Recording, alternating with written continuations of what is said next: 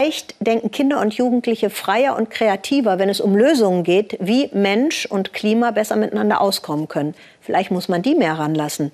Auf jeden Fall, sagt unsere Kollegin Sandra Razzo, die auf Bali die Green School entdeckt hat, wo Schüler genau das machen müssen, nämlich Lösungen für ein umweltfreundliches Leben finden, die umsetzen und dann auch so leben. Vor elf Jahren wurde die Green School gegründet. Heute sind hier Schüler aus 43 Nationen. Ich schlage vor, wir schalten jetzt mal eben in die Zukunft. Mitten im balinesischen Dschungel. Ein grünes Utopia für Selbsterfinder. Eine Schule, wo es keine Wände und keine Grenzen im Denken geben soll. Und Klassenzimmer aus Bambus statt Glas und Beton. Chayton aus den USA geht seit zehn Jahren in die Grüne Schule Bali. Projektarbeit steht heute als erstes auf dem Stundenplan. Der 16-Jährige und seine Mitschüler beschäftigen sich hier immer sechs Wochen lang mit einem bestimmten Problem. Wichtiger als möglichst dicke Lehrbücher sind an dieser Schule ein Internetanschluss und lebensnahe Projekte. Einziges Dogma, alles muss grün, also umweltfreundlich sein. Wir haben mal ein künstliches Korallenriff gebaut.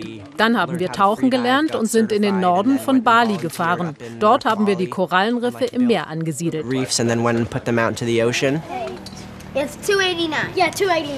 Das ist Lucia. Sie und ein paar andere Viertklässler wollen Froschleitern für den Schulteich bauen.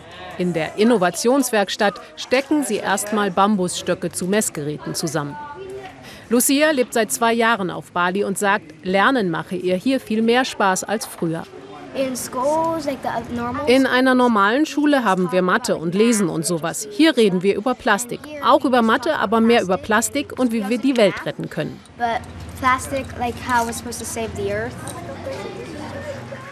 Und dann geht's rüber zum Teich und den Gänsen, die natürlich auch zum Campus gehören. Grundschullehrer Mathieu Vicky aus der Schweiz hilft beim Messen. Er fühle sich hier frei, sagt der Pädagoge, ganz im Gegensatz zu früher.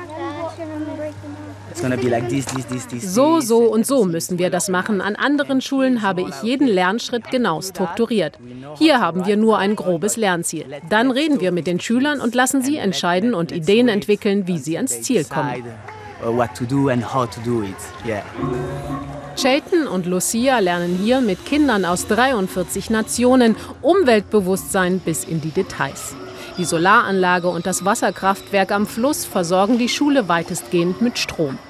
Das Mittagessen ist vegan und das Gemüse stammt zu großen Teilen aus eigenem Anbau. Und die Bananenblätter machen die Spülmaschine überflüssig, denn die landen nach dem Essen auf dem Kompost im Garten. Und auch das gehört zur Schule. Ein Büro für Eltern, die hier an ihren Laptops arbeiten, während die Kinder im Unterricht sind. Chayton trifft seinen Vater, um die Bewerbung für ein Praktikum durchzugehen. Chris Thompson sagt, wir brauchen ein neues Denken in den Schulen, nachhaltiges Lernen statt Eintrichtern von Fakten. Und das, obwohl er selbst es durch das traditionelle Schulsystem bis an die Elite-Uni Stanford geschafft hat inklusive Job im Silicon Valley. Ich will, dass meine Kinder glücklich sind. Das bedeutet nicht, dass sie mit Schmetterlingen und in lila Hemdchen herumspringen sollen. Sie sollen Spaß am Lernen haben und mal sagen, die Schulzeit war toll, danke. Jetzt bin ich gespannt, was als nächstes kommt. Mit diesem Bus der Grünen Schule sind immer mittwochs ein paar Jugendliche der Oberstufe unterwegs. Sie sammeln in Restaurants Altöl ein. Später machen wir daraus in der Werkstatt Seife, erzählt Ashley aus der 10. Klasse. Aber der Hauptteil geht an eine Vertragsfirma, die daraus Biodiesel herstellt für sämtliche Schulbusse. Ein paar Jugendliche hatten die Idee, Biodiesel für die Busse herzustellen. Sie haben herausgefunden, dass man das Altöl vom Kochen dafür nutzen kann. Jetzt werden weniger Schüler mit dem Auto gebracht.